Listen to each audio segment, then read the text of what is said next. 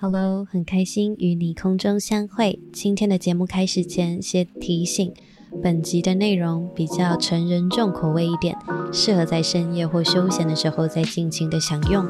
那提醒各位，如果你有空的话，可以帮我在你收听的平台上留下评论，还有五星哦，对我会是莫大的鼓励，也可以支持这个节目继续创作下去。那我们就赶快进入今天的聊天吧。欢迎回到火花时光屋，我是 Aaron。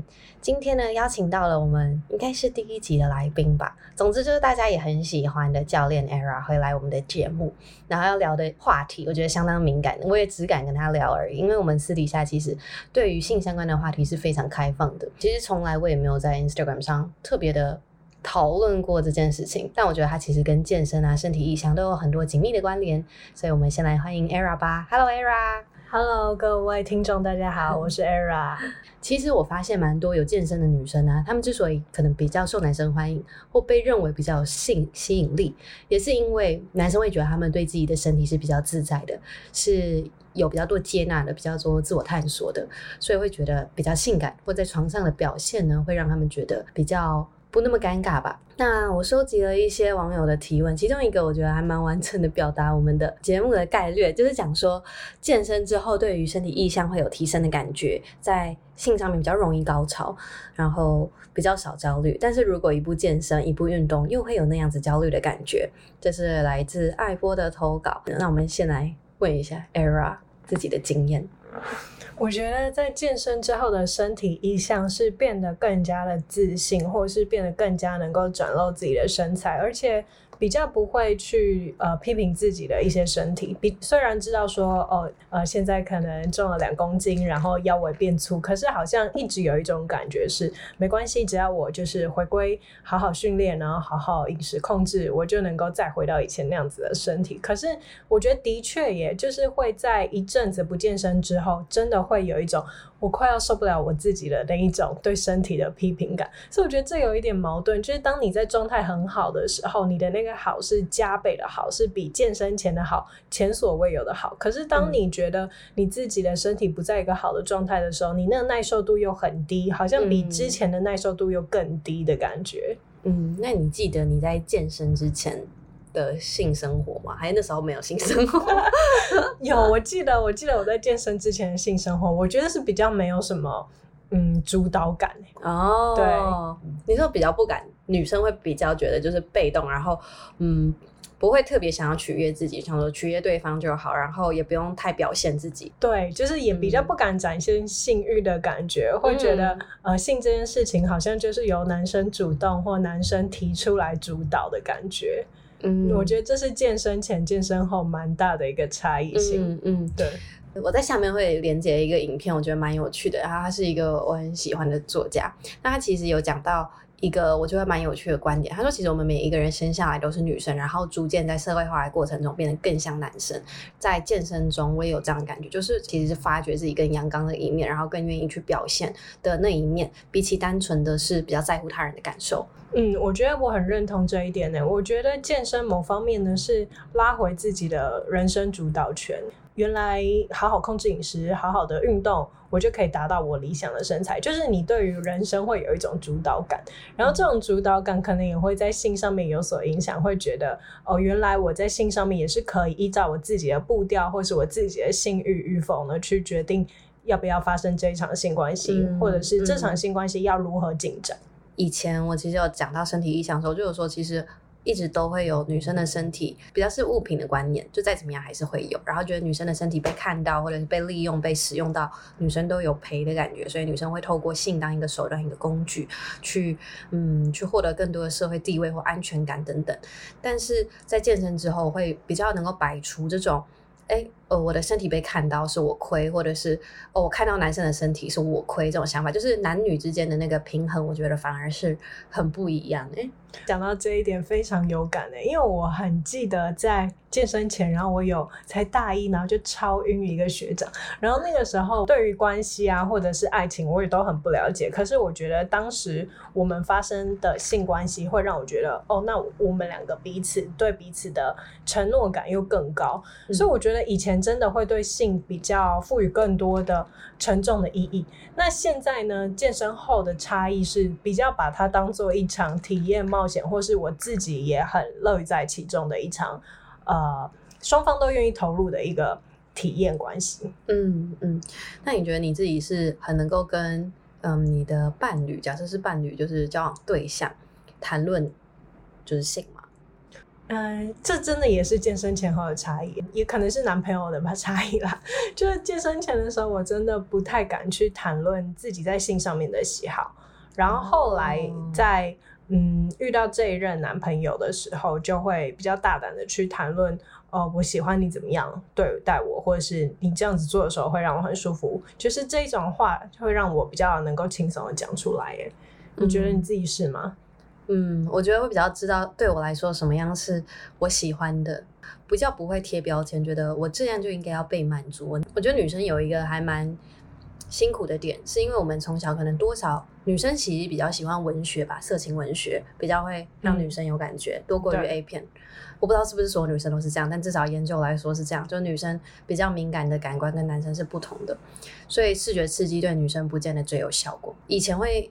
因为还是多少看到 A 片，或者是在色情小说里面描述的情节，觉得应该怎么样就会被满足，但是实际上发现好像没有那么容易。尤其我不知道是研究数据说七十趴的女生都没有高潮过，还是怎样，反正就其实很多女生会觉得自己的生理构造可能有问题。那我发觉健身会让你比较能够接受你自己身体是什么样就什么样。他现在没有被 turn on 就是没有被 turn on，那他现在想要他就是想要。那你会比较可以去。正视说你自己的欲望、自己的感受，然后也可以在就是更适合的时机说出不，或者是你要。那以前可能就会觉得不太会说不，因为你根本不知道自己的感觉是什么。这一点就跟我们前面讲到的，就是拉回自己的主导权还蛮有关系的。嗯、在性上面，其实也是一个很可以深深深挖掘自己的一个手段跟方式。嗯嗯嗯，因为我觉得有时候在谈性的时候，不要太。呃，感性可以理性一点的去，例如说做一个表格，嗯、然后一个伴侣的表格，然后双方去核对说，哦，我对于，例如说要不要用鞭子啊，要不要 BDSM 啊，这一些东西，我是否能够接受？所以我觉得这个东西就是理性看待，在前置作业可以理性，然后过程中感性投入这样子。嗯，很棒诶，这是很很实用的建议。没错，对，但是如果是跟那种不认识。也不是不认识，真 的真的，就是没有那么熟的人，那要怎么沟通这些事情？嗯，我觉得可以用一些安全语，例如说，哦、对，例如说你做这个的时候我不喜欢，嗯、那你就我们就彼此知道，我说这个词的时候就是我不喜欢的意思。嗯嗯，对嗯，还不错哎。嗯，那你可以跟我讲讲看，你觉得什么是好的 sex 吗？就是假设你有一个很棒的性经验，你觉得通常是有哪些元素是符合的？你会觉得嗯，这个性经验不错。那我觉得这应该对每个人都有一些落差了。嗯，对，我觉得一定要有高潮，我会让我觉得哦，这真的是一个难以忘怀的 一场性经验。但对，然后还有，我觉得跟这个人的连接度当然也是，这个就比较不在性本身，比较在性以外，你们如何去就是彼此的建立自己的感情或彼此的交流这样子。对，所以我觉得其实除了性本身，还有很多可以建立。呃，彼此亲密度的一个感觉，然后这些亲密度好像更高的话，我觉得更容易高潮。哎，我不知道我自己的经验，你觉得呢？嗯，是完全是这样。嗯，如果说前戏，然后真的发生跟后戏，后戏有这个词吗？但我觉得后戏对我来说是。最喜欢的那一个感觉，就是感觉哎，两个人都很放松，然后很多写情书，然后会感觉说，嗯，好像可以聊任何的事情。我好像对于说一定要高潮这件事还好，因为有可能我觉得高潮对我来讲是一个很快速就没有的感觉，就是它是一个很短暂的愉悦，但是那种连接跟亲密感就会比较长久。嗯，然后我也发觉我跟 Era 的不同是他，他 Era 他可以比较做到性爱分离，但我自己是好像还没有这个体会过，但我不确定是不是，嗯，真的有人就是适合，有人就不适合，还是只是单纯就是经验的成熟度的问题这样子。嗯，我觉得这一点很有趣，欸，就是我那时候就跟我妈讲，然后我妈就说：“哎，我怎么生到你一个这么怪的女儿？” 真的假的？真的好好笑。那我就把她最近的一些性上面的探索跟她讲，然后她就觉得我很奇怪，怎么会这样？那你讲讲看。好啊，就是嗯，嗯，其实我最近发生了。一个人生第一次的三人行，嗯，然后呢，在三人行的过程其实是两男一女。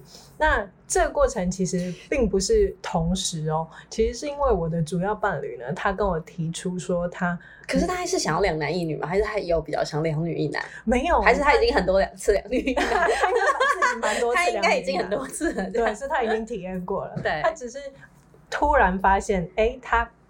嗯，被 turn on 的时候是在看，嗯，我被其他男人取悦的时候。嗯嗯嗯，对，这个、我听过。所以被其他男人满足的时候，会让他觉得性欲高涨。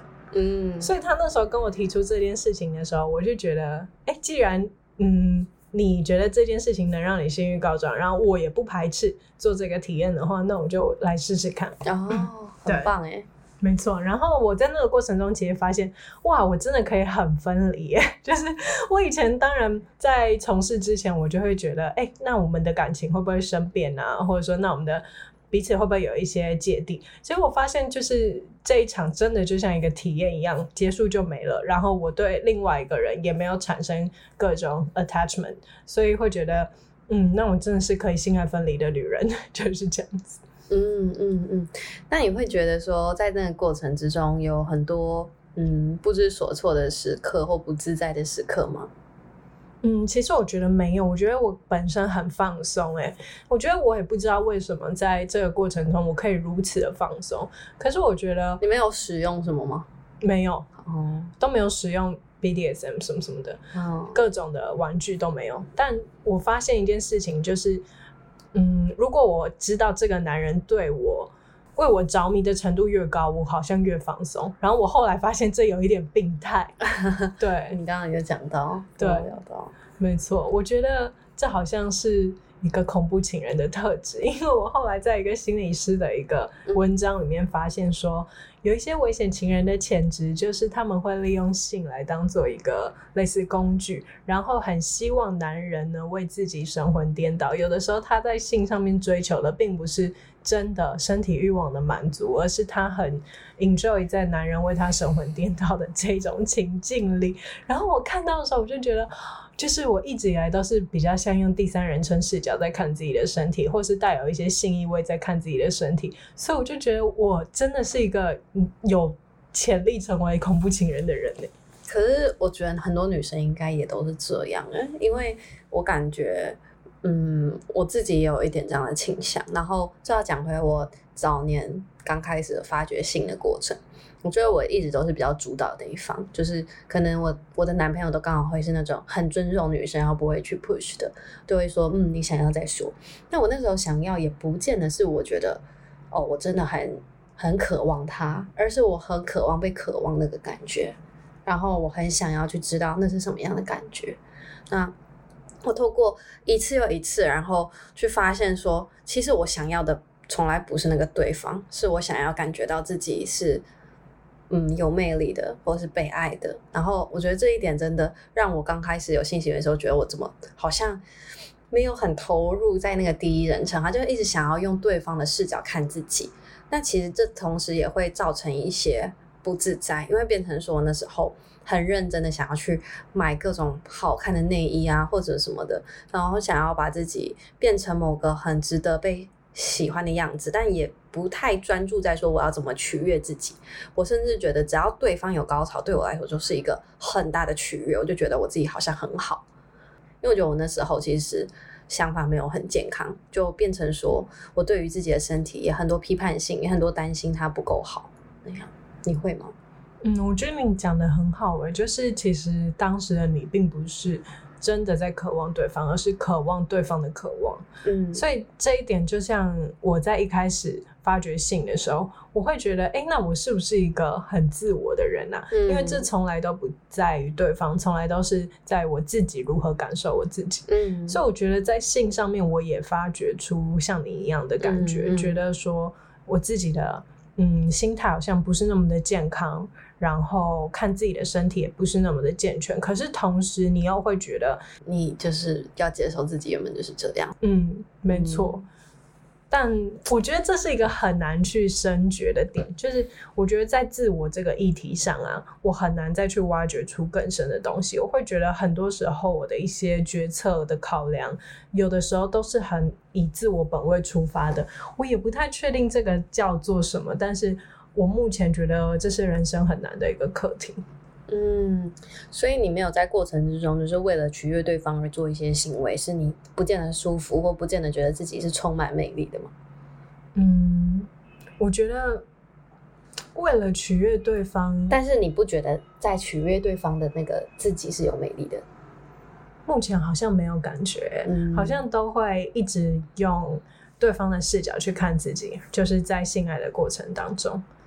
而且我之前听到一个说法是，很多男性啊，在表达自己比较 emotional 的这一面的时候，他都会在呃，就有点像你说的后戏那个部分。嗯，对，后戏对我觉得相对于女生、男生来讲，男生好像更重要哎、欸。男生很喜欢那个 cuddle 的时候，没错，男生很喜欢 cuddle 的时候。嗯、然后我跟你说，女生很好笑，我每次都会担心，就是完蛋了，如果我不赶快去排尿的话，我就会尿道炎。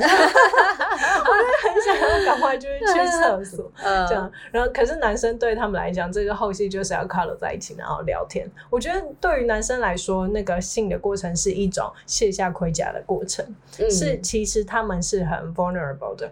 有一个有一句话很棒，他说女生她要感觉到被爱才会想要性，男生是透过性感觉到被爱。嗯，所以很多男生他们未必能够在。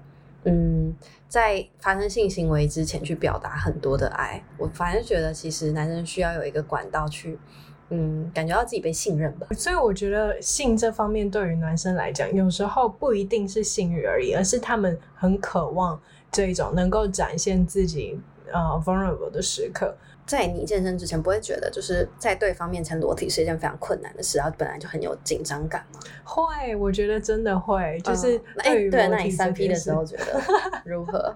三 P 的时候没有任何的，嗯，觉得。害羞啊？那你有喝酒吗？有有有稍微小酌一点，可是我酒量很好，所以我根本没有，uh. 连 tipsy 都没有。那时候我是很清醒的进入这个状态，可是我还是很放松。我觉得真的就是你对于自己的身体裸体比较放松，这一点就是让我联想到，嗯，就不会想要关灯啦。对，没错，你说，哎、嗯欸，你说的很好、欸，哎，就因为我真的印象中，我在那个还没有健身之前，我性行为一定要关灯哎、欸。这一个是我跟我朋友有讨论过，他们也都是关灯派的。哦，真的、哦？嗯，我已经很久没关灯了。所以大家投票自己是喜欢晚上、喜欢早上，还是开灯关灯？我觉得这个其实都呈现了不一样的心理状态了。但是我觉得关灯有一个好处是，你可以想象是别人，就是就是有一种更神秘感。对对对，你可以带入不同的想象啊，不同的情境这样子。哦，我真的太久没体验关灯了，下次来体验一下。现在都已经忘记关灯的感觉。但我觉得，就是对裸体很自在这件事情，都可以在一些，例如说以前跟妈妈或姐姐一起去泡温泉的时候，然后呢，一脱光衣服就想要赶快就会泡到水里面去，不想被看见。Oh, 可是现在跟妈妈姐姐泡温泉的时候，就还可以就是裸体在那边走来走去。所以我觉得这其实是一个就是。对裸体的自己是否感觉舒适的感觉？嗯嗯嗯。那呃，这一次的三 P 之间会让你想要有再有再有机会吗？其实我觉得三 P 这件事情，我就是很看到底是谁参加哎。嗯，没错，对不对？因为有一些男人，他们真的就是会。例如说，担心我不能够对你做这个，因为你的主要伴侣在旁边，oh. 或者说没有办法真的很投入。所以我觉得，其实我对于性这件事情、三 P 这件事情，我其实做这件事情的主要原因，真的是因为我的主要伴侣提出来，要不然我本身不会想要，嗯，就是去试看看这件事。嗯，对，我觉得本身在两个人的性爱，我就觉得蛮好的了，然后也都有被满足、被取悦到，所以我觉得、嗯、不会觉得无聊之类的。对，我觉得。但是我觉得有一点很有趣，嗯、我可以呃高潮，但是呢是看着我的主要伴侣在看我的性爱影片，而且那些性爱影片是我跟别人的性爱影片。哇，这个我也完全可以。对我我不知道，我很想知道女生们的观点。对，因为我相信这不是恐怖情人，我觉得那个心理师心理师说的有一点点偏激，就是这可能是一个征兆，嗯、但是我总觉得很多女生都是这样，我不太确定是不是这个社会让女生觉得。就是你会想跟自己做爱吗？你一定要想跟自己做爱，才会有人想跟你做爱。但是男生好像就不用去强调这个，你会想跟自己做爱。对，但这也是真的。就是当女生不觉得自己性感的时候，真的不会有性欲。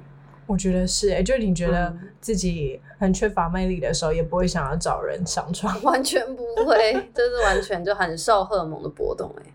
所以我觉得整体健身之后，在性上面真的有蛮大的不同的看法。以前对于性的感觉是。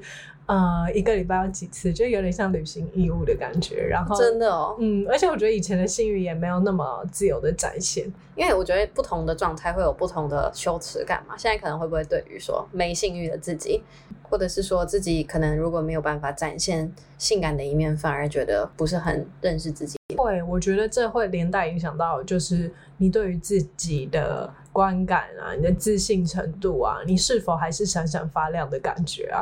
然后你就会觉得整个人意志消沉，然后就想要逼自己赶快变回振作、振作、振作的感觉。对，所以我觉得这就跟我们前面讲的，当你在不好的时候，那个耐受程度是更低的，因为想要赶快 push 自己回到你很喜欢的状态。嗯嗯。现在我必须要来讲一个完全相反的一个事情了，就是你有听过一个词叫做 in sale 吗？没有哎、欸，incel 我不知道它的全 全称叫做什么，但是呢，它是在讲非自愿，然后嗯没办法发生性行为的，然后通常是在形容男生，然后是一个比较负面的词，involuntary celibate，通常是在讲这些男生他们找不到可以发生性行为对象，或找不到可以嗯，但他们就会变成厌女，嗯，对，然后这个词是现在蛮多。人会使用的，不管是拿来自嘲还是什么，对，然后就会讲说这些 incel 的人最后会变成一些反社会的人格，对。那我在网络上也会看，很爱看相关这种这种男女的这种影片，然后其中一个论调就蛮有趣，就有一个男生说，为什么我没有性伴侣就要被讲成是 incel？我就真的没有想要。那他就说，他觉得男生要花时间花钱在。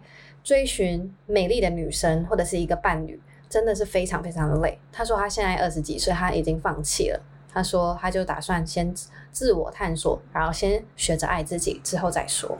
那他是一个我很喜欢的 YouTuber，但是他这部影片我看了还是不知道为什么觉得他在讲话的时候有一种愤世嫉俗的感觉。嗯，他发现。约会还是很表浅啊，还是很肤浅啊，等等等等，然后根本追寻不到他觉得他想要的人生意义感。然后他说，他其实发现自己根本也不需要对象，也可以感到满足啊。对，那你对于这一些想法怎么怎么觉得？因为我的确觉得社会会透过影视作品去强调说，好像拥有爱、拥有性是多么美好，值得作为目标的，好像你拥有了这些，你就会快乐。但是现实生活中，或许是有一些人，他们真的不需要有这些东西，他们也不觉得有什么问题。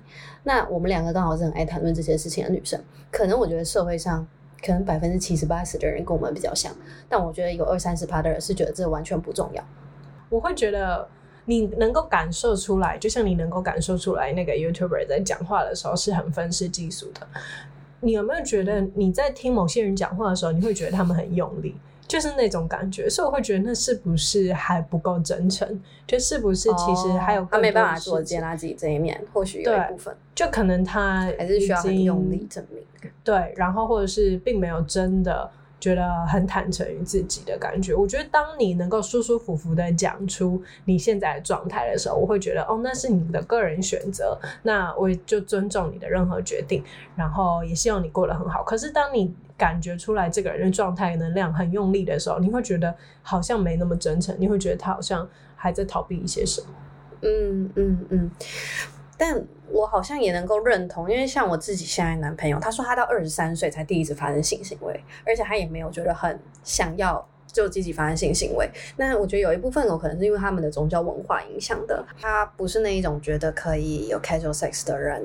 那这个方面，我跟他的观念还有很多的摩擦。但是我发现说，有些人他是真的不觉得这是一个很能够当做生活目标的，但相对有一群男生可以把这个当做生活目标拿拿来当做自己的个人价值，我也觉得不是到非常认同。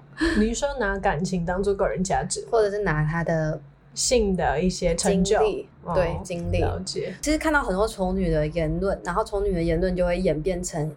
前阵子很红的话题就是 PUA 那些的，就是一些很很想要学会怎么搭讪女生，然后怎么样可以把女生带到床上，然后把这个当做自己的一个战功。他们也是非常从这个状态中解离，他们并不是真的想要跟这个女生发生性行为，他们只想证明自己做得到。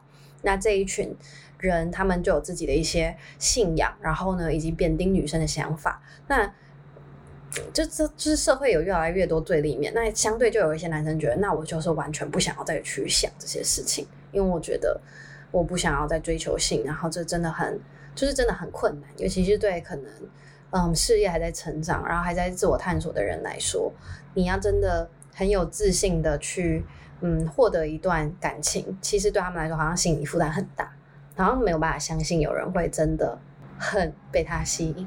嗯嗯嗯，我觉得坚持独身这件事情好像也没有什么可批判的，这是他的个人意志选择。可是想一想那些，嗯、要透过性的呃战功啊，或者是呃感情的一些经历成就，而去表达自己的人，我会觉得他们很可悲的原因是，他的自我概念低到他需要用这些外在的东西，然后去彰显他自己，就有点像是。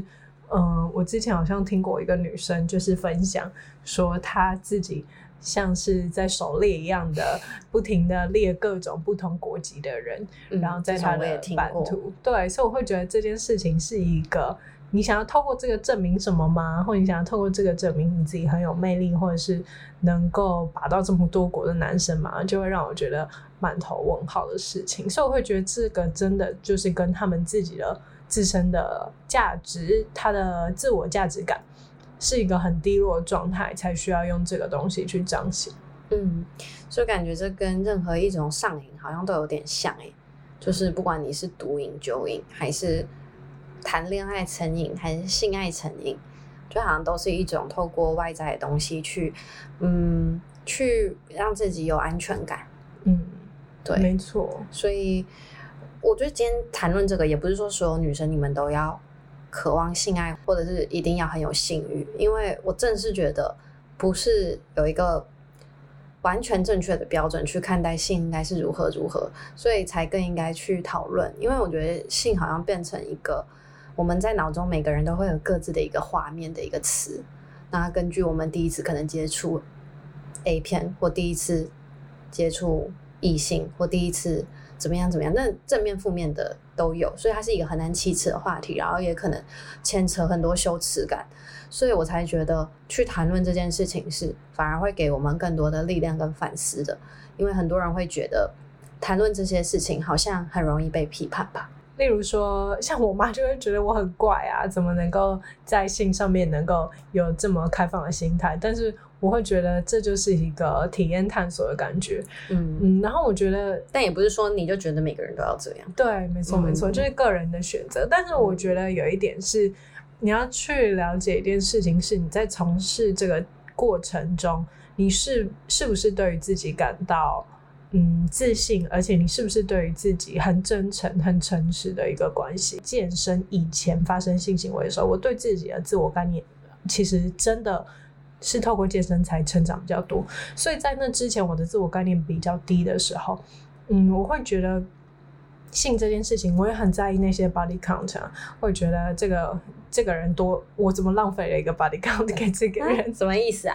就是会觉得说，在那个当下，其实我根本不是很很 enjoy 在里面的，然后他也不是什么重要的人。这个时候，我会觉得，那我为什么要跟他发生这样的性行为？我后来就是追根究底，也觉得我那时候其实也只是渴望他的渴望，就我很希望看到他。渴望我的样子，但我本身并没有很享受在那个过程中，嗯、而且我也没有说不，所以我觉得在现在回去反思的时候，会觉得那时候跟自己的身体关系是很不诚实的，因为其实你搞不清楚你自己要什么，也不知道什么东西能够取悦你，所以在从事这个过程中，其实你只是在欺骗你自己，或者是在满足他人，这时候就会觉得那个事后是。满满的后悔跟空虚的。嗯，我也体会过那样子的感觉。那你回顾你从小受过的性教育，或你们家里对于性的开放度，你可以跟大家分享看看。哎、欸，其实我们家真的没有什么性教育，完全没有讲到任何关于性的相关话题。然后是哦，可超级没有哎。嗯，那你们会互相开黄腔吗？会开黄腔，但是从什么时候开始？因为我爸就是一个很直男的幼稚人，所以呢，他就是很爱开黄腔。例如说，呃，就是开黄腔，例如说我妈像我妈的身体啊，或者是怎样的、或者说就是在跟他的课堂上跟他的学生说啊，每个月十三号啊，就是我跟那个薛宝这样的日子啊，就是这种东西，其实我们是很。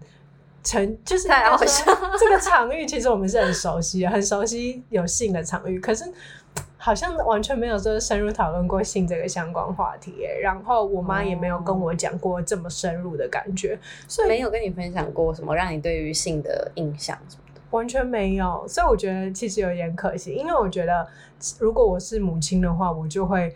告诉我女儿说，你要跟你自己的身体关系够诚实，再去发展这一段性关系。如果你的身体关系很不诚实，你结束后绝对是满满的空虚感。嗯，哎、嗯欸，你讲的很好，我觉得是这样。就是很多人他们其实会很急于去探索，然后像我可能知道一些年纪比较轻的女生也会，因为我也经历过那段时间。就像我刚刚讲的，你会想要被渴望挖掘那一些大人觉得很禁忌的话题。那虽然可能，哎、你看。普世的 A 片，你并不觉得那是吸引你的，但你还是会很好奇，会是怎么样发生在你身上。那我觉得一定要等到你真的准备跟你发生性行为对象去聊这件事情，你再去发生性行为。如果你连真的好好聊这件事情的能力都没有办法，你没有办法说出你喜欢不喜欢，你想要不想要，那我觉得去做这件事一定会觉得，对，会很陌生，然后没有办法感觉到快乐。我记得那时候在大学的时候，第一次接触女性主义的时候，是在一个讲座，周子轩开了一个讲座，在讲性解放。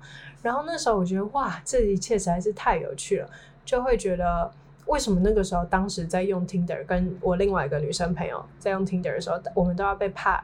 怕大家贴我们标签说，哎、欸，会不会有人看到我们，然后以为我们在约炮啊？你知道吗？那时候才大一，就是一个很青涩的时候。现在还是会啊，现在还是有这一个叫什么负面的标签啊？我觉得。Oh, 然后，所以那时候我一开始接触性解放的时候，我会觉得说，哎、嗯，那要约炮是怎样？对，会觉得哎，那要约炮是怎样？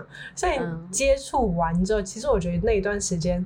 我是跟自己的身体很不诚实，虽然我做了很多实验，哦、可是我那时候做了实验结束之后，都是觉得，哎、欸，这不是我要的、啊。就是为什么我已经让我自己能够放开心胸之后，结。去做这些事情之后，我已经不在意这个 body count，或者我已经不在意性上面有很多我承我让它负载的一些承诺关系的意义。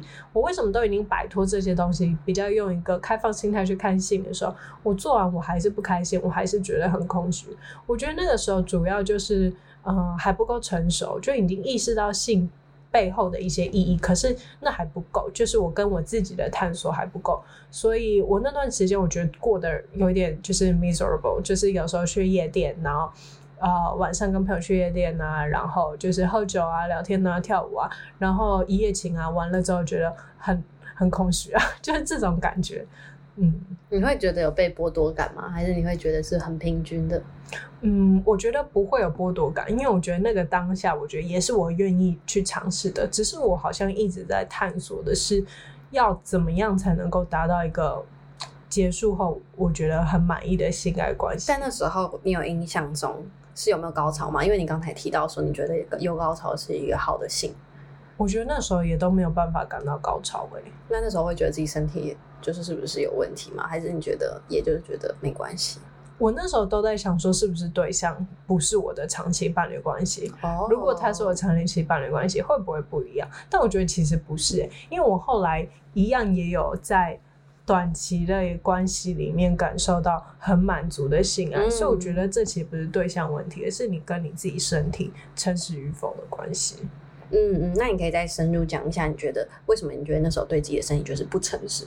因为我觉得那个时候有很多刻意感，你会就像是我觉得你可以感受到那个 YouTuber 在讲话的时候很用力，我觉得那时候我讲话也很用力。那时候我的用力是在于，当我妈妈或是别人质疑我的一些感情关系的时候，我会很用力跟大声的宣扬说，这就是我要的自由开放的恋爱关系，或这就是性是我我的身体自主权，所以我有资格去从事这件事情，不需要被你批评。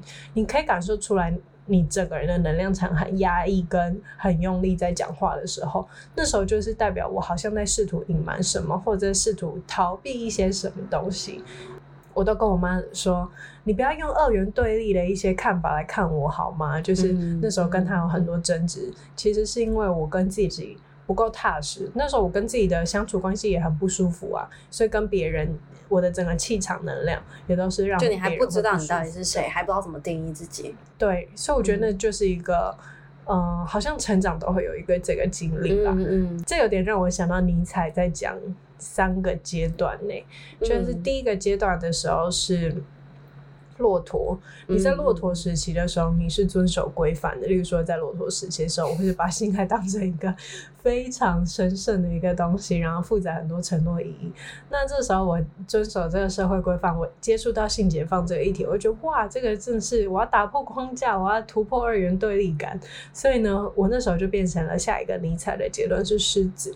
这时候狮子是很用力的在。说不，就是他会对很多事情有很多否定啊，或者是很用力的在彰显自己、捍卫自己的一些权益。可是这个时候的自己并不是完全诚实，因为你其实只是在打破规范，但是你仍然活在这个规范的框架里。嗯嗯。所以到最后一个阶段是小孩阶段，小孩阶段呢，就是。你回归初心，你回归到一个婴儿的阶段，你什么都不知道，也不认识规范的时候，你要如何跟随自己的本真去从事你想做的事情？我觉得现在在性上面，真的也就是这三个阶段的感觉。嗯，好有趣哦。那我们讲刚刚讲到说，你曾经觉得自己对自己不诚实，那你后来有经历了什么样的阶段？是嗯，可能在。花了比较多时间，可能去了解心理的心理状态，或者是经历了健身这一件事情，你觉得是什么样子影响比较多？因为我觉得很多人可能由于自己的家庭背景啊、成长经历，可能到三十几岁，甚至更年纪更大，都没有机会去好好了解，嗯，自己到底喜欢什么，然后自己对于性真正的想法是什么，然后会一直活在可能家人给自己的束缚，还在像你说的狮子的阶段，嗯，就是还是想要摆脱那个束缚的。当中，但是还是没有归于说，那我自己到底是什么样的人？嗯，我觉得当你意识到你自己已经在刻意在用力的时候，就是先切断，就是，嗯、呃，这个并不是你努力的方式，就知道哦，原来我的方式是错误的，先切断那些以前你觉得很 toxic 的人事物跟场域，然后切断之后呢，就是。应该说，就专注在自己的生活里。然后那时候也是我刚开始接触健身的时候，嗯、对，所以那那个阶段还蛮有趣的。就是我发现哦，我以前活得不行啊，太 toxic 了，我要好好的健康生活。所以我觉得有的时候在这个上面是一个很生理性的，就是你回归到一个。好的作息、好的饮食、好的健康习惯，然后让、嗯、让自己建立一个跟自己比较舒服的一个关系。你你有曾经觉得哪一个性相关的词对你来说是有负面含义的吗？就像我以前有一个女生跟我讲过，说她觉得帮男生口交非常的恶心，然后也觉得不想被帮口交。然后男生其实很喜欢帮女生口交，不知道什么原因，可能是因为看了很多 A 片。觉得那感觉能取悦女生，其实男生是很想取悦女生的，但女生有一点没办法接受。那我自己的想法是，女生好像对于自己的生理构造会有一些批判性，因为尤其我们可能从小看一些健康课本或者是 A 片里面女生的下体，然后都是如此的完美，然后或者是这个其实也是听我一个好朋友讲的，因为我最近为了筹备这个 podcast，跟很多女生聊这个话题，我就蛮想知道不同女生的经验。然后我的朋友就说，他其实还好，对于说。嗯，有没有性欲？他觉得他自己是可以拥抱的，可以面对。可是他会小时候是觉得自己的下体很丑，很想用剪刀把它剪掉。他就用镜子看的时候，觉得说怎么长这样子，颜色怎么是这样子，形状怎么是这样子，然后觉得自己绝对是有病，真的啊。嗯，然后我觉得哇，这个也是难怪很多人都想关灯啊，因为你对于自己的身体根本就觉得很不自在，觉得这到底是什么的那种陌生感，很害怕。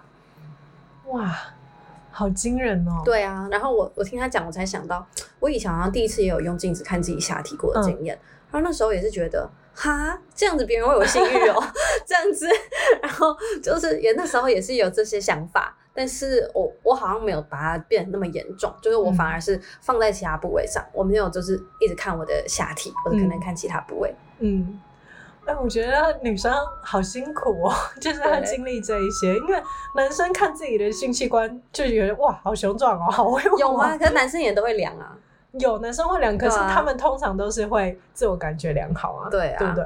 我们现在是在 ERA 的房间，所以我们听到那个垃圾车声音。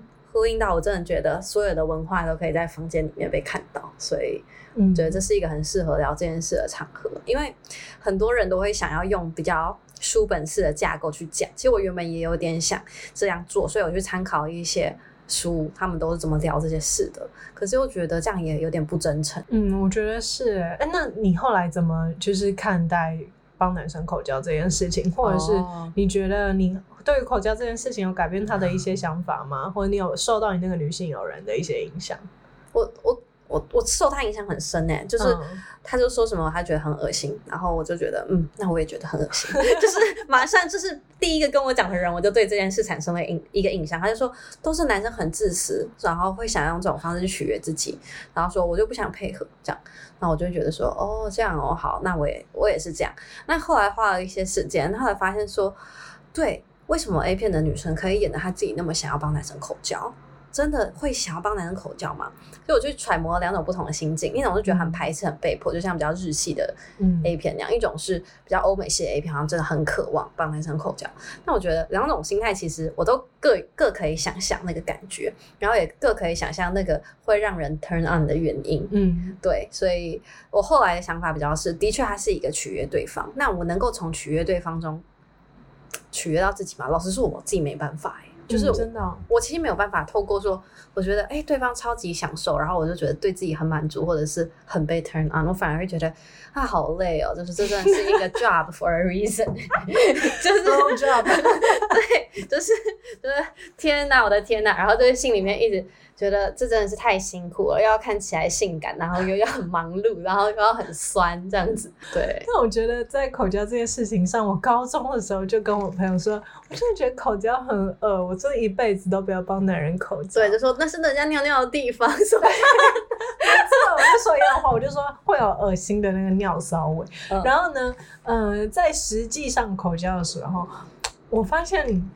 嗯，我还蛮能够理解，就是男人会觉得被 turn on 的感觉，然后我也蛮能够享受、欸嗯嗯嗯，对，就想想用他们的观点去看这件事情。对，然后我觉得有点像之前有一部电影，呃，挪威的电影叫《世界上最烂的人》，嗯、那女主角又写了一呃一篇文章。啊对，那篇文章就是关于女女性口交，然后他觉得这个是一个父权哦，我说的父是赋予的赋，权利的权，所以它是一个父权的意义，就是女生她有能力让一个男人的。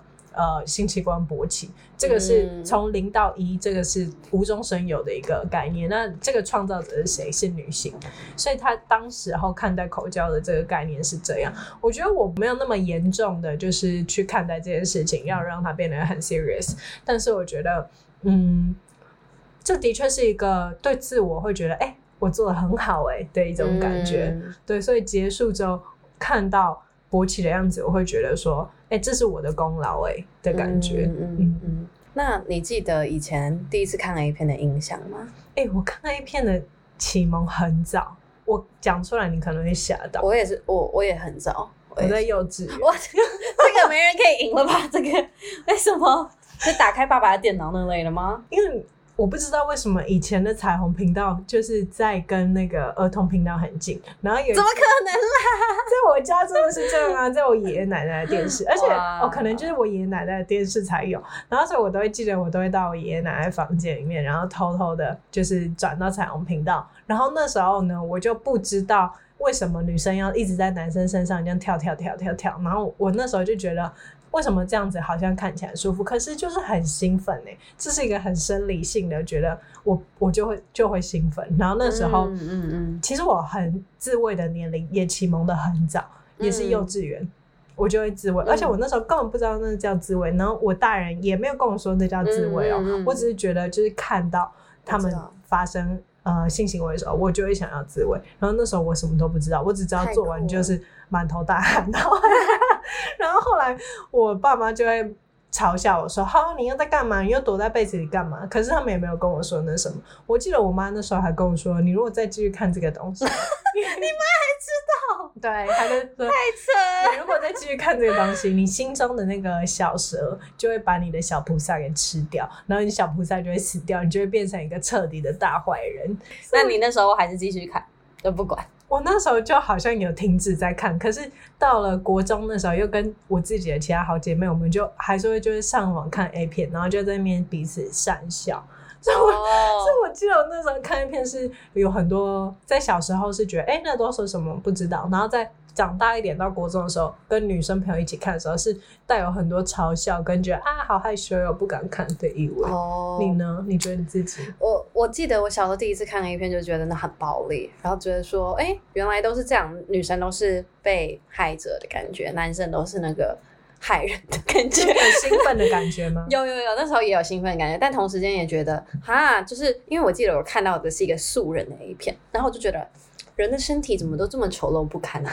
然后呢，就是觉得好像跟自己想象不太一样，因为小时候第一次接触的时候，其实是看漫画，漫画就会有一些影射，就是可能有身体的剪影啦、性行为的剪影，然后那时候就觉得哇，好漂亮哦，什么什么的，然后自己想象，然后可能接下来也会看一些带有一些色情含义，但是不是真的色情的那种书，但它可能就是像。《红楼梦》也有啊，然后当然更多的文学都会多少有些琢磨，或者一些西方的文学啊，讲到说男生对于女生的性欲望啊这些的自我的描述的时候，我都觉得哇，好兴奋哦，这种感觉。可是第一次看 A 片的时候，其实有点失望，就是说哈，真实的人体就是这样哦，这样。那后来其实我也接触很多，因为我一直试图让自己很渴望想要发生那样的关系，但我发现其实很难。然后我那时候就是一直停留在，还是觉得就是假的，可能漫画啊，或者是就是。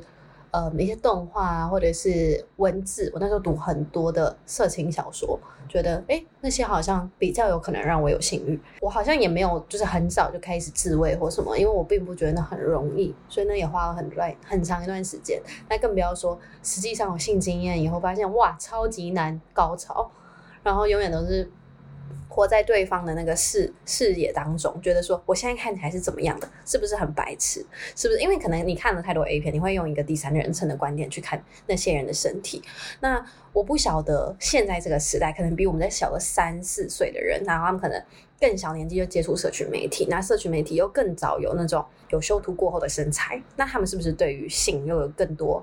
不切实际的想象，因为那些人又是像看起来像真人，但是又是非常的可以被性化的那一些特征，但是他们却跟我们实际上每天接触到的人可能是有一些落差的，或者像现在看 TikTok 的时代，你随随便便根本不用打开 A 片，就看到很多这种性感的东西。那你看这些东西的时候，你会不会也在没有发生性经验之的之前，你就开始觉得这样才是性感？那你到头实际发生性经验的时候，又要怎么样觉得？我是性感的，或对方是性感的，所以很多那种在讲健康的这一种频道啊，都会希望我们不要那么常去看 A 片，或不要那么常去接触这些性感的东西，因为我们会改变我们对于嗯性应该是怎么样的，身体应该是怎么样的认知，反而很难被取悦，然后觉得还是看看这些影片最快，然后失去了那种跟人连接原始的能力。嗯嗯，我觉得我们两个应该也能够算是就是代表 Z 世代的女性在看待性的一些探索跟欲望。那我真的很期待，就是之后下一个世代 他们会如何就是面对这个话题。嗯，我觉得他们接触的一定要更早，而且他们能够看，因为像我跟我自己的弟弟也会聊啊。那我弟弟也是说，他觉得小时候都没有人跟他讲 A 片不是真的，那他是慢慢长大才发现说。就是好像不是像里面演的那样，女生那么容易的被满足，男生那么容易觉得很自信，所以他觉得这其实还是有一点不真实。但后来像有一些 Netflix series 啊，像什么 Sex Education 那些的，我觉得就有去描绘这一部分，嗯，然后也让我越来越觉得性教育应该是更多是跟关系，然后跟性向的教育。其实要了解到性不是一个表演，嗯，对，我觉得这好难。我觉得你刚刚讲的那一点很好的是，性其实也是回归到关系的议题，就是。很多的性智商啊，或者是像 sex education 里面在讲性智商，对，它其实真的是两个伴侣之间有很很深层的彼此的误会，或者是怎么样造成他们的性关系不满意。我觉得有时候再回归。以往的性经验发现无法高潮的一些时刻，是你自己本身很紧张，不只是你对自己的身体啊，或者或者是你对对方你们之间的关系也不是很确定，也没有感到很安全的时候，就很难达到性高潮。哎，大家都说世界上最大的谎言就是女生说自己有高潮。嗯，我觉得好像是，应该每个女生就是多少也有骗过人吧？一定啊，不然要怎么赶快结束呢？就是觉得很累了。嗯，或者是觉得也没关系啦，就算了，就是接受说哦，对方很希望你高潮，对方很想看到你被取悦。可是万一我的高潮就不是那么容易呢？然后我今天的性欲就是没那么高，嗯，那我还是会配合对方，那我还是必须演一下，说我是有性欲的，嗯，对，好像是 没有办法去避免。我觉得这个就是善意的谎言。是啊，已经算是一种牺牲了耶，我觉得。嗯，就不要太大程度的牺牲，好像就还可以还可以接受的感觉。嗯嗯嗯，嗯，因为我觉得这个世道好像这种越来越强调说你一定要很以自己为主，可是真的有一段关系可以两个人都完全以自己为主，又完全能够满足对方吗？哎、欸，我现在真的觉得没有办法、欸嗯、而且我觉得关系的议题真的会很难谈的原因是因为。嗯，它都是在权衡，例如说这个天平上，你要很以自己为主，很有界限感，还是很为人着想，它都没有任何一个对错问题，全部是权衡。那我对于炮友这件事也觉得很有趣，因为我目前其实还没有这个经验。哎、欸，我觉得炮友这一件事情啊，要。建立的其实需要很多沟通跟成熟，哎，它是有点类似开放式关系耶，我觉得好像有点像那种感觉。有，就是其实你看这件这个词，friends with benefit，就是你们真的是要建立在 friends 的情况下，如果你跟这个人的友谊不够深厚，或者是呃没有达到那里，那个信任感不够，我觉得是没有办法维持长期的炮友关系的，嗯，因为炮友一定是。会固定时间见面嘛，或者是你们彼此一定会需要见面啊，所以这个时候，嗯、呃，彼此对彼此的关系诚实好像就很重要。伴侣跟炮友之间的差异就是你对伴侣的容忍度很高，嗯，就不只是在性上面啦，其他一些个性上啊，你也可能会比较包容他，但炮友就像是。嗯，你自身的利益会占得比较高一点，所以你会觉得，哎、欸，我现在好像有一点失衡喽，这个平衡，你就会觉得，哎、欸，那我们是不是应该要结束？这样，那就回归到一般纯粹的朋友关系就好，不要打炮这种概念。嗯嗯嗯嗯，这样。所以你真的没有曾经觉得有什么词对你来说，就是真的很有很有一些负面含义，就是在性相关，就你可能想要这个词，你会觉得偏向是负面标签的东西吗？或者我觉得就是口交、欸，哎，也是口交。可是我现在对口交还是有一点。我我怎么记得我们有谈论过女生被口交？第一，我们第一集其实就好像有谈论到，但是我忘记为什么了。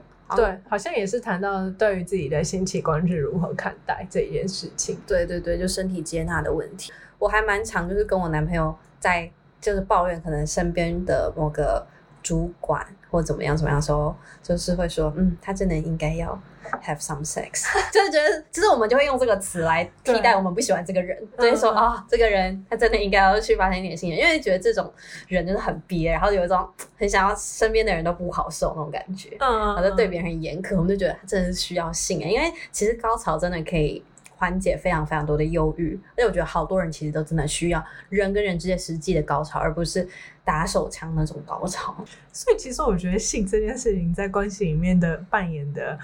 角色是举足轻重的原因，是因为有时候语言就是没有办法让两个人之间足够 close 啊。那这个时候，你们性上面的身体的结合，我觉得是一部分是可以让男生，我觉得这对男生比较会有比较大的改变，是会他会比较卸下心防的感觉。这是一个对男性来讲很 vulnerable 的时刻。然后对女性来讲，我觉得就是一种确定感，就像你刚刚讲的，嗯，确定对方还是爱自己的，被自己吸引的，对。嗯，性本来就很难解释，也很难理性的去看待。它好像有点像是事实在前，观念在后的感觉。嗯，就是哦，其实嫉妒会让人有性欲，或者什么什么这些的，都不是人先说这个是一个什么科学验证出来的观念，然后再去看有没有这事，都是哦我们先发现，然后才把它变成一种理论或什么。对，所以我觉得就像你刚刚讲的，很难用教科书来谈性，只能用一些跟自己的经验核对经验的核对。我曾经有朋友跟我说过，他都是看着自己，然后自慰的，然后看着自己就很被 turn on。哇，好厉害哦！对，我觉得很厉害。年纪很小的时候就这样的，然后我就觉得，他就说其他的伴侣根本不重要，他如果在镜子前面都在看自己。哎、欸，这一点好像蛮有趣的，就是女生是不是是恐怖情人？是吧？这样子就是恐怖情人的，就对自己都会用一些很性意味的角度去看，就是一个完全的自我着迷嘛。我最近对于性很好奇的事情，一个是到底有没有可能我可以接受开放式关系？嗯，就是我一直很，就是我一直对于这件事本来就很好奇，但是以前是觉得自己不能，但现在开始觉得会不会其实你人生到不一样的阶段，你其实就又可以愿意尝试看看，然后真的不会有什么 grudge，就是不会觉得怪怪的。哎、欸，我觉得开放式关系对我来说现在是不敢尝试的原因是，我觉得我一定会很双标。哎，哦，你说他可以，我可以，我可以，他不行。然后我觉得，所以我不敢尝试开放这个我也觉得我会。可是我觉得，如果是炮友的话，我有经历过，那我是 OK 的，因为我对这个人没有那么强烈的占有欲。占有欲，对，嗯，了解。哎，不晓得哎，我觉得不同时期都会有不一样的想法。对于性也是，就是我觉得改变一直都很多。可能曾经很想，曾经我很想尝试一些有的没的，但现在可能就重心不在，所以就也还好。哎，那你有听过无性恋吗？嗯、无性恋的话，你觉得如果你会怎么？就怎么样都不会被 turn on 那样子的意思吗？哎，其实我之前有，呃，有过这个经验，对方就我的一个伴侣，然后呢，就是怎么样都没性欲这样子。也不是没性欲哦，也会打手枪，但没有到很享受吗？就是他无法对于一个人，尤其是他的伴侣产生性欲，就他可以对他产生爱，哦哦、可是没有办法性欲。有一部电影就是在演这个啊，叫做好像也是北欧的电影，叫《夏日情史》，好像也是二零二二、二零二三比较近期的一个电影。然后男生就是。嗯，很受这个女生吸引，然后各方面，然后他们的相处啊，个性全部都很合。嗯，唯一的就是，呃，关于性上面，就他没有办法，对他没有办法跟他发生性行为，嗯，并不是他没有性欲，而是因为无法对他产生，他无法成为那个情欲的对象。嗯，那你会觉得，好，我们就来聊一些实际的话题。那你就会觉得，健身的男生怎么样怎么样嘛？你有观察出什么样子 pattern 吗？在床上？嗯，我觉得健身的男生，我觉得体力比较好，是真的，是真的。但有没有什么迷思？迷思哦，呃，我觉得健身的男生都比较喜欢当主导的嘞。嗯，你觉得呢？可能我会觉得所有男生应该都是哎，但是我不确定。但是我觉得健身的男生的确是，然后会比较想表现自己吧。就是他们，可是有一些男生就很喜欢让女生女上位，嗯，然后。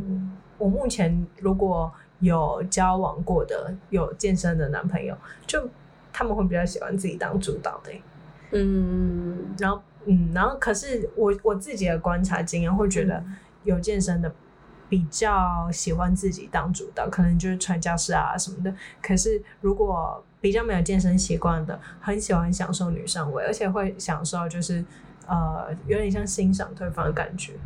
但我没有办法，我的 body count 不够多，我没有办法去讲说这是不是真的。但是以我目前的经验是这样，没错。哎、欸，那你现在还会在意 body count 这个事情吗？不在意啊，但是我之前有跟我的男朋友聊过这个话题，因为毕竟这是一个很有 stigma 的事情，就是有人说超过多少 body count 在几岁以前是可以的，不是几岁以前啊，就是可能哦二十几岁以前好像是可以接受，可是如果他到了过了一个年纪，然后还是这样子的话，那可能就一个不适合当长期伴侣的一个 red flag 之类的。嗯、就我觉得性经验本来就很难去用一个数字衡量，到底这个 body count 是什么含义，每个人都差异很多。然后我知道可能去谈论这些数字一定会有比较，就会有不安全感。但我现在是不太介意对方，也不太介意自己的。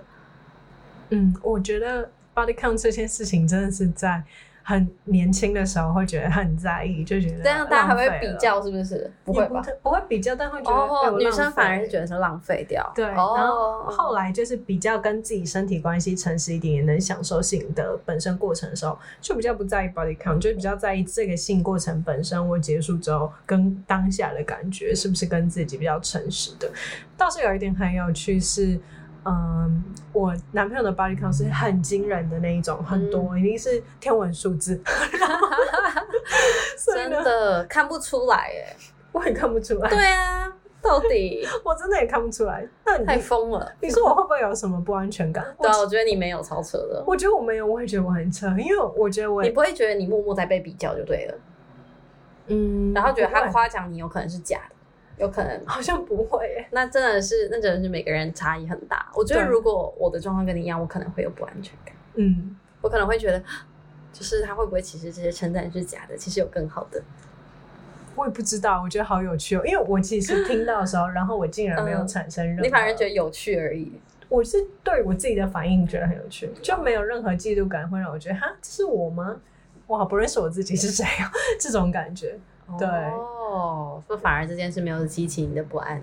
嗯，我觉得主要其实老实说啊，性的问题就是关系的问题嘛。嗯，所以会觉得如果我关系好的时候就 OK 啦，就什么都 OK；关系不好的时候就什么都可以起来了。没错，就是当我对这个人信任感很足够的时候，我是全然相信他的。但如果我对他就是已经他让我觉得。很可疑的时候，我就会开始去想，哦，那他是不是跟他以前的炮友现在在、嗯、在偷保持联系？对啊，嗯、这样子很开心，Era 可以来这个节目，他超级无私诶，分享超多私事。希望大家如果有任何问题想要私讯他的话，保持礼貌。我很想要听到别人真的很诚恳，然后不带批判的跟自己的朋友、家人聊这些事情。我觉得它就跟健康一样啊，你有没有睡饱，有没有上厕所之类的一样。对，就是把性这一件事情让让慢它，让它不要变成一个羞耻。没错，没错，你讲出我完全想讲的话那其实也蛮期待这一集的回馈吧，因为我相信能够听到最后的人应该很少，因为有一些人会有一点价值观冲击，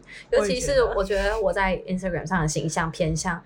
无害型啦，对，最后就是希望大家在从事性的这个过程的时候，要跟自己的关系足够诚实。你跟你自己的身体关系够诚实的时候，比较有高几率发展成好的性爱关系。没错，就享受性爱还是主要是就是要学着，我觉得就很 cliche 的时候，感觉是一个学着爱自己的过程。嗯嗯，没错。然后无论你是非自愿还是自愿。的没有性行为，我都觉得是一个不错的人生阶段吧。就永远都有事情是可以去探索跟对话的。嗯，没错。好，那我们今天的火花时光屋就到这里结束。谢谢 Era，谢谢大家，谢谢大家，拜拜，拜拜。